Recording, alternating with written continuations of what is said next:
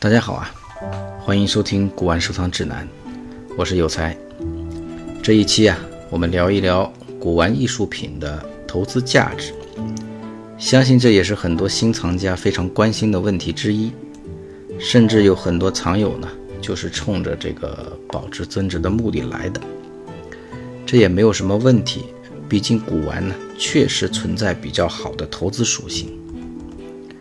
这些年，我们能明显感知到的一种物品的增值过程，大概就是房产。这里呢，引用前段时间黄奇帆的一个采访中所谈到的数据，说中国的房地产价格从九十年代至今呢，大概涨了二十倍，这是一个平均数据。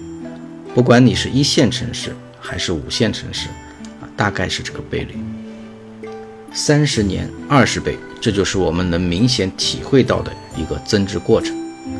当然，你们可能会听过很多捡漏的故事，比如老乡那里买了两千块钱的东西啊，值二十万，诸如此类吧。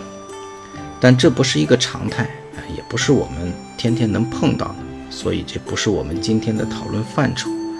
我们今天就说，按照一个正常的。市场价格买入一件不错的藏品，收藏二十年再卖出去，它能升值多少倍？先来说一个确定的答案：古玩确实可以保值增值，但是能涨多少，这可就有说头了。我们呢，还是举例子啊，来分析一下，投资哪些藏品才能获得更高的回报。先举一个。清代的小官窑的案例就说清代的光绪的青花云龙纹盘啊，十六点五的尺寸啊，这种标准的制式啊，这是一种非常常见的入门级的官窑，那几乎每一场拍卖都能看到它啊，以至于你可能很快就会产生审美疲劳啊。这类藏品在零三年呢，大概的购入价大约是在一万三左右吧。到了二零二一年啊，它的售出价到了大概五万五千元左右，十八年呢，共计上涨了百分之四百三十，翻了四点三倍。扣除一些交易成本，我们把它换算成年化收益率呢，大概在十一点七六。需要说明一下，小官窑在二零二一年经历过一轮大涨，属于比较特殊的情况。如果放在二零二零年，这件东西大概的价值在三万五千元左右。那么，即便是这样，相应的年化收益率大概在百分之七点零八左右。即便如此，也是远远的高于同期的 CPI 的涨幅。换句话说，啊，也就实现了保值而且增值的目的。第二个案例啊，前段时间呢，北京中汉拍了一只清代道光官窑的粉彩小杯子。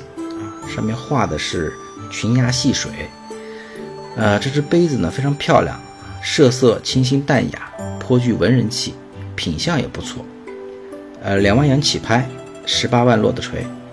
这杯子它有个出处，它来自九七年的嘉德拍卖，当时一对是两只，价格是含佣金是四万三千四百五十块，这个呢是其中一只。那么单只的这只价格啊，就是它的成本，我们姑且算的是两万二。那么这只杯子，二十五年一共上涨了多少呢？上涨了百分之八百二十八啊，八点二八倍。扣除交易成本之后啊，我们算一下它的年化收益率，大概是在百分之二十三点八二啊，这个收益率还是相当哇塞的。那大家可以想一下，除了以前的房子。还有哪些渠道能让你的资产每年稳定的增长百分之二十三呢？这两个例子啊，很好的说明了一些问题。第一呢，古玩确实有很好的投资价值啊，你想让我们审美疲劳的藏品啊，都能有百分之七左右的年化收益率。第二呢，选对藏品能让我们的投资回报率更高。怎么选？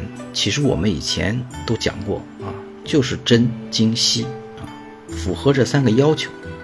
其实案例一里面的这个光绪官窑盘啊，基本能满足前两个条件，就是它不稀有，哪哪都有它。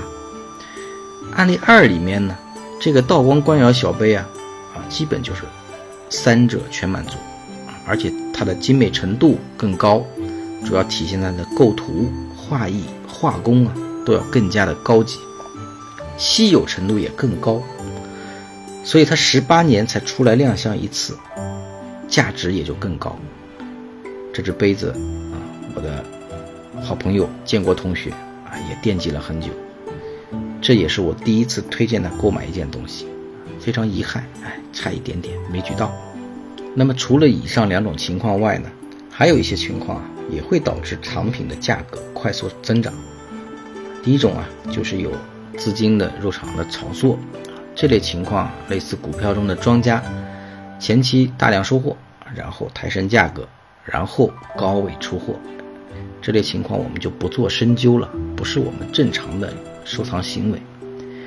其二呢，是随着对某一类器物的研究深入啊，突然发掘出了更高的价值。啊，这里呢可以给大家有一些建议啊，我建议大家可以关注一下优秀的，比如说晚清、民国的啊钱江彩的作品，也可以关注一下呢。啊官窑中的一些唐明款的器物，或者说目前还不能考证它是官窑，但是呢，它的工艺、它的这个形制、它的等级，都跟官窑没有差异。还可以关注一些，比如说我们研究还不够深入的东西，打比方说康熙的琅琊红等等，啊，这个关注啊，都是基于艺术价值和审美取向的啊。说人话就是这东西得长得好看，得长得耐看。得长得人见人爱。那么举个反面的例子啊，我买过一件东西啊，一六年花了三百块钱买的，肯定是老的，还有文物商店的来源。那放到现在，六年过去了，我估计现在还值三百啊，有可能还值两百。为什么呀？因为它是个民俗旧物，它不美，甚至有点丑，没有艺术价值，所以也不值钱。那么问题来了。是不是只要买对东西，每年都能涨百分之七以上？啊，这个答案是否定的。这个里面还有一个不可或缺的东西，时间，并不是你今年买了，明年卖出就一定能涨百分之七的啊，甚至还有可能跌百分之十啊。收藏收藏，你光收不藏，那怎么叫收藏？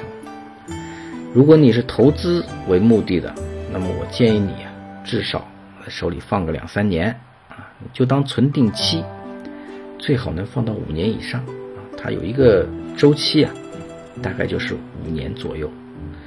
因为市场啊会有正常的价格波动，这个里面就有很多的呃因素会影响，比如说你的这个售出的渠道啊，你的售出的时机啊，你售卖的这个对象啊，当然了，这个肯定比股票要稳得多啊。其次呢。这东西不断的出现在市场上啊，也会引起藏家的疑虑。为什么去年刚刚出来的东西，啊，怎么这么快就卖出去了呢？难免也让人浮想联翩。然后来回好多次，大家还可能会出现审美疲劳。